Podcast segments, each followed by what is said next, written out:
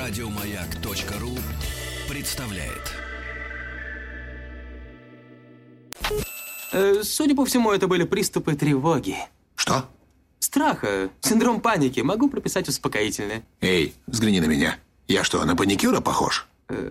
Ну, так, Я так похож сразу. на паникюра? Стыдиться вам нечего. Любой невропат... Тебя что, выперли с ветеринарных курсов? У меня был инфаркт. Кардиограмма не подтверждает. Мужчина. Руководство по эксплуатации. Ну что же, а, не нашел в себе средств, в первую очередь, и морально-нравственных сил снова удрать в Сочи наш доктор Анатолий Яковлевич Добин. Толя, доброе утро.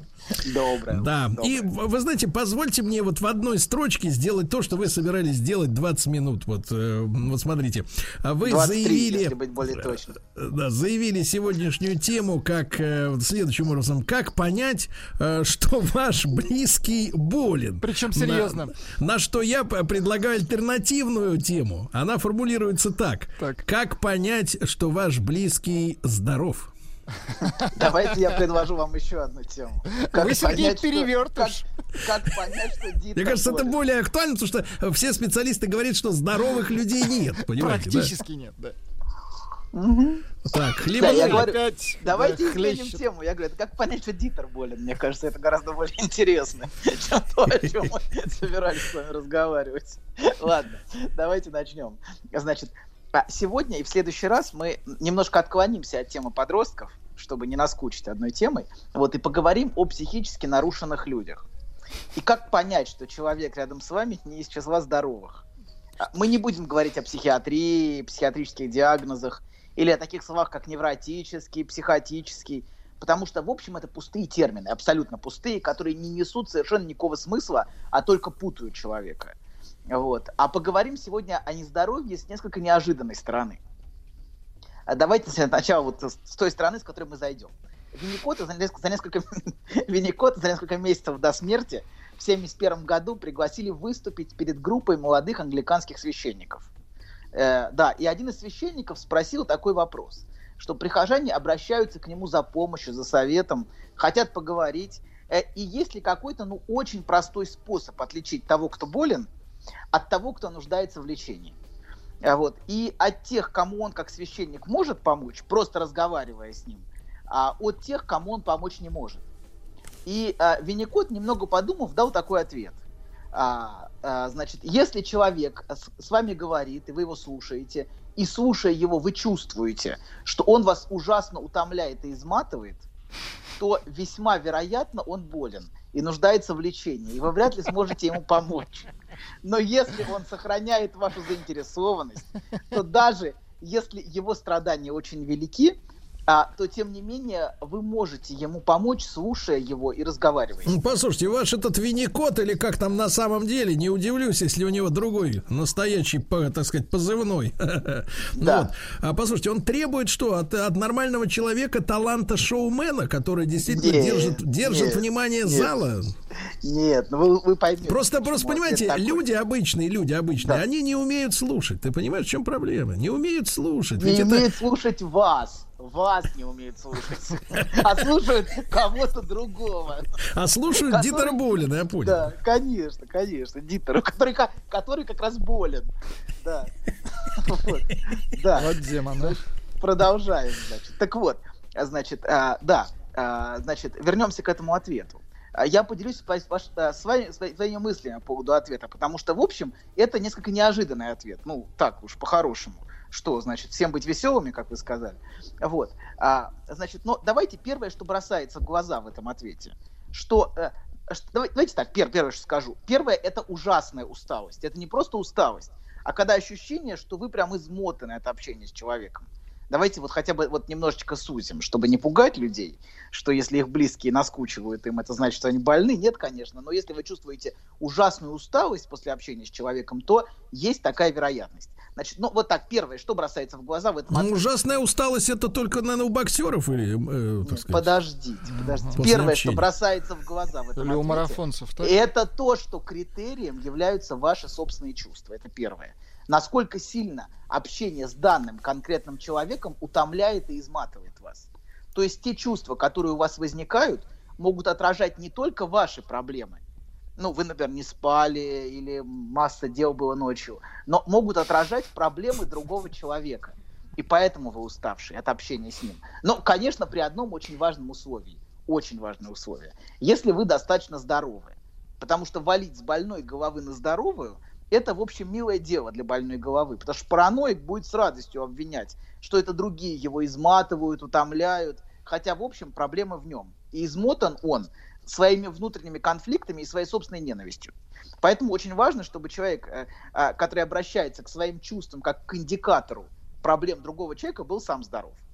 Так вот, второе. В этом ответе, который дал Винникот, очень четко слышно, что это не вы утомлены и измотаны, а это другой человек изматывает вас, утомляет и изматывает, вызывая у вас чувство невыносимости.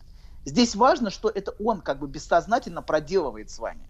Или а, этот человек уходит, например, и это состояние у вас сразу улетучивается. Просто за секунду. Представляете, вот человек вышел, все, и вам прям стало сразу легче внутренне. И это очень важный критерий. Но сам больной... Мне человек, кажется, вы описываете разговор с судебным приставом. Ну, это по... Это очень некомфортный разговор. Нет, нет, ну мы не говорим, мы говорим, И что... он изматывает, доктор. Нет, нет, мы, мы не говорим о проблемах, а человек вообще просто разговаривает. А как где вы видели людей, которые просто разговаривают? Вот я вот смотрю на, так сказать, э, ситуацию, ну, сейчас уже ситуация изменилась, но вот в нашем общепите, да, э, ну, какая ситуация? Сидят двое людей, и каждый сидит в смартфоне. Люди вообще не разговаривают. Да, ну хорошо, видите, хорошо, как все здоровы. Ладно, продолжаем. Значит, а, так вот, а, значит, Ловко. а, да, но сам больной человек, конечно, не осознает, что он это делает. Это абсолютно бессознательный процесс. Мне кажется, Которым- доктор, если бы его повели э, казнить, э, э, сажать на кол, он и оттуда бы соскочил. У вас бурные фантазии. Др- Друг мой, продолжаем. Значит, а это абсолютно бессознательный процесс, в котором он не отдает себе отчета. Хотя, конечно, такой человек может чувствовать, давайте вот дальше, что другим людям с ним почему-то тяжело. Вот есть люди, с которыми тяжело. Он чем-то грузит все время других людей, но, разумеется, он не понимает, чем он грузит. Вот, я говорю именно вот об этом аспекте, что с ощущением с человеком в общении, что он вас чем-то чем-то тяжелым грузит. Вот.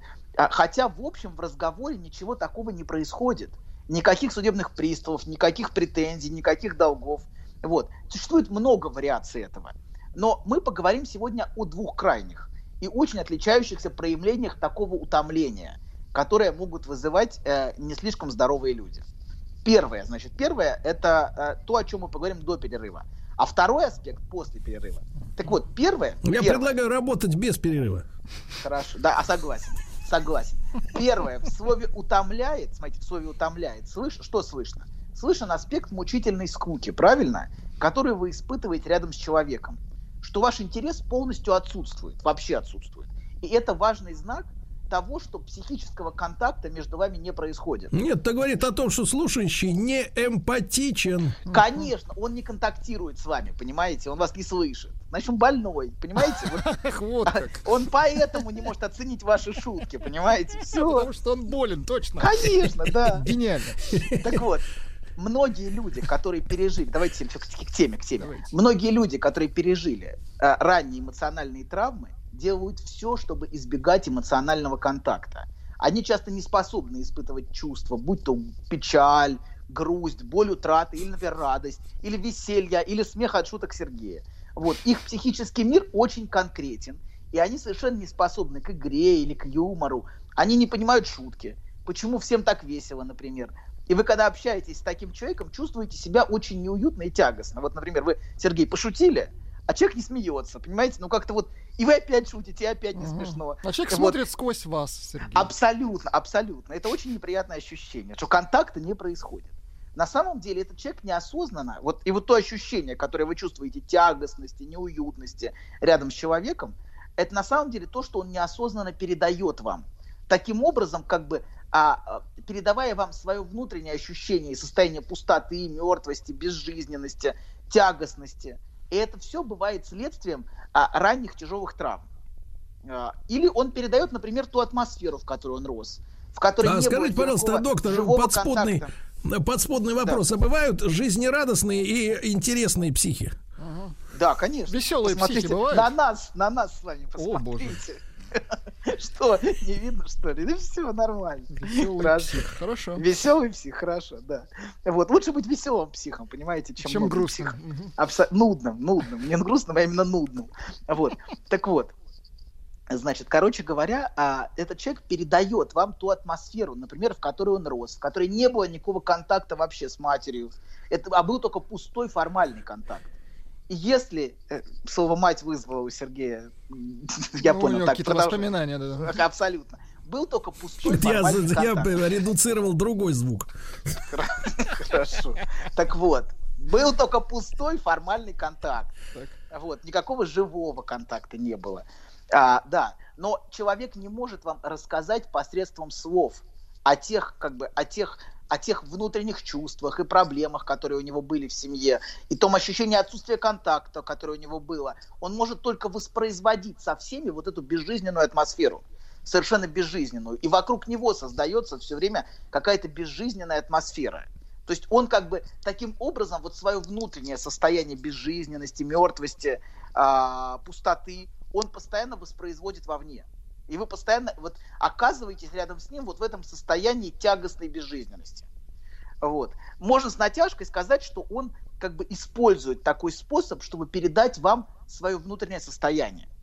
Он грузит вас, вот если слово грузит, часто мы говорим вот о людях в разговорной речи, например, этот человек грузит, или этот человек легкий человек, или этот тяжелый. То есть вот если говорить... Нет, легкие грузит, обычно говорят про женщин, легкая женщина. Ну или тяжелая тоже иногда. Хорошо. Так Еще вот, про препараты говорят, но это запрещено. А, в, наш- в нашей передаче, да. Хорошо. Да, гружен, гружен. Хорошо. Так вот, Это очень тяжело, доктор. да. так вот, хорошо. Значит, Ничего он, хорошего. ну подождите, вы, людям сложно слушать, вы сбиваете мысли. Я говорю очень, очень непростую мысль. А вы, Здоровым слушать легко, ясно? здоровым просто весело. Ну таких просто очень мало, насколько мы понимаем. Да, только мы с вами, конечно. Здесь Нет, мы не здоровые, но просто веселые. Да, просто веселые, нездоровые. Ладно, все, давайте к теме. А то люди просто не поймут, о чем мы говорим. Значит, такой человек грузит. Мы говорим о тех, кто, кто грузит. Вот будем простым языком говорить. И он как бы грузит своими бессознательными чувствами, которые у него есть. Так что, например, вы ждете, когда же человек наконец закончит. Вам тяжело с ним. Вот он, он все, он все, это, это, это часто бывает до состояния просто невыносимости. Надо помочь человеку закончить. Но, ну, Сергей, возьмите себя в руки. Возьмите себя в руки. Я Вот. устал Но если- держать себя Ну в если руках. человек тяжелый, ну, доктор, ну Хорошо, вот реально давайте невыносимо. вернемся. Так вот, значит, смотрите, проблема в том, что вы, например, поняли, что у человека проблемы. Да, вы поняли. Сергей? У Сергея сейчас, насколько я понимаю, проблем никаких. Хорошо. Ладно. Так. Короче говоря, давайте так. Человек грузит. Секунду, Сергей, вернитесь к нам. Вернитесь к нам. Я здесь. Вернитесь. Хорошо, прекрасно. Так, значит, человек, человек вас нагружает. Вот. Но если вы, наверное, поняли, что он таким образом сообщает вам свои собственные проблемы, и что это его собственный внутренний мир такой, если вы ему начнете об этом прямо говорить, э, пы- пытаетесь рассказать, попытаетесь прочитать лекцию какую-то, это, собственно, ничего не изменит вообще. Потому почему-то люди, которые получают какие-то психологические знания, сразу хотят нести их в массы. Но проблема в том, что ваша лекция ровным счетом ничего не изменит. Единственное, что он из вашей фразы услышит, если вы ему скажете об этом, что он плохой, потому что грузит. И больше он ничего не услышит. Очень важно понимать, как люди вас слышат. Это действительно очень, очень, очень важный аспект. Надо что-то говорите. переспрашивать, что ли? Нет, надо, надо, прислушиваться, пытаться понять. Потому что есть, есть люди, которые все время слышат только нападение. Они не слышат ничего, и все, что они слышат, только нападение. И приходится очень, как бы, быть очень деликатным, очень мягким в общении, чтобы человек не чувствовал, что вы его критикуете. Очень многие люди слышат вокруг только критику, что бы вы им ни говорили. И поэтому приходится очень, как бы, ну, очень, очень искать через юмор, через шутки, аккуратно, искать подход и, и контакт. Вот. Значит, ладно, вернемся. А, мы говорим вот об этих людях, которые сообщают вам ощущение безжизненности. А, и с ощущением мертвости, и ощущение, которое погружает вас в, ужас- в ужасное тягостное состояние скуки. Но совершенно невыносимой скуки. Не просто скуки. Со многими скучно бывает. С нами бывает скучно очень часто.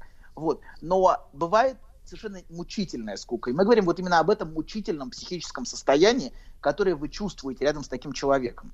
Вот. А если, например, э, вас захватывает общение с человеком, если вам с ним интересно, а, если а, ваш интерес поддерживается, а если вы ждете, что человек дальше скажет, например, в общении, это очень хороший критерий. Даже если этот человек имеет массу проблем с головой, вот, тем не менее, это очень хороший критерий, что человек способен устанавливать психический контакт вот, и поддерживать его, и поддерживать заинтересованность.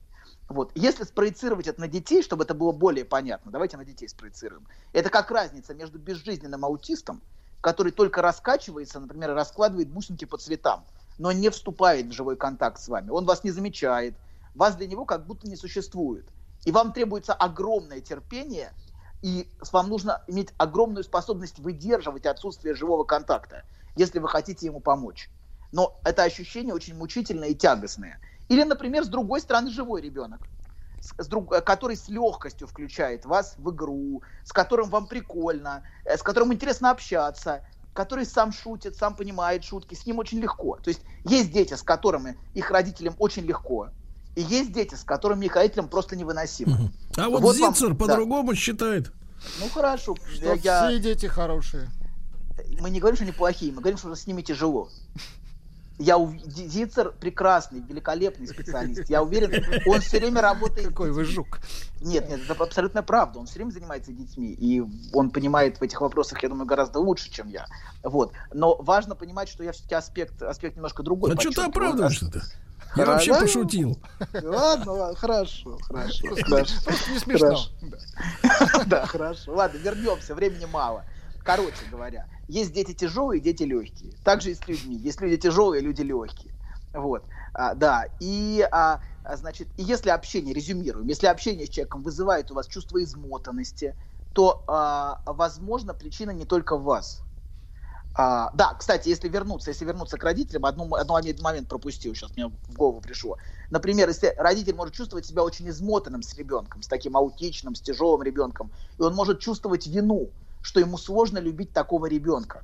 Особенно если это ребенок не способный к живому контакту, что-то постоянно требует от вас. Выдерживать это родителю очень-очень тяжело. И, не- и проблема в том, что родители еще и чувством вины грузят, что им тяжело, вы, да- ты должна его любить. Но невозможно заставить себя любить или заставить. К тому же есть, понимаете, с двух сторон.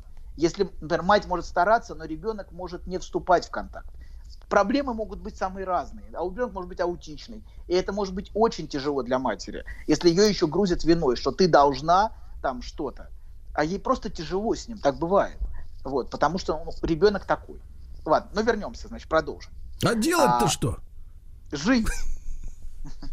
И, и лечить, лечить. Не надо ничего делать, вы не можете ему помочь. Надо лечить ребенка. Что? Значит, резюмируем. А, значит, если общение с человеком вызывает у вас чувство измотанности, то, возможно, причина не только в вас. И вы такой жутко уставший в общении не потому, что плохо спали, а потому что другой человек может изматывать вас, вовлекая вас в свой безжизненный и очень тяжелый внутренний мир. Но варианты усталости и измотанности в общении могут быть различными. Первый вариант, о котором мы сегодня говорили. Вы чувствуете усталость от атмосферы безжизненности, которая от него исходит. Я не говорю слово создает атмосферу, потому что это не сознательный процесс. А, Это не, он не делает это сознательно, он не делает это осознанно. А во-вторых, он скорее разрушает, если уж говорить так, саму возможность живого творческого контакта между людьми. И это проявляется, например, еще и в том, что рядом с таким человеком у вас включается тупка. Вот знаете, вы рядом с человеком, и у вас полностью включается мыслительная тупка. Ощущение, что вы как будто теряете способность к творческому мышлению. Ту- ту- Тупка это село в Да. Молдавии. И рядом, секунду, и рядом с ним в вашей голове только звенящая пустота и никаких мыслей. Это первый вариант Это невыносимости. Скука и мертвенность. И есть второй вариант, о котором мы будем подробно говорить во второй части.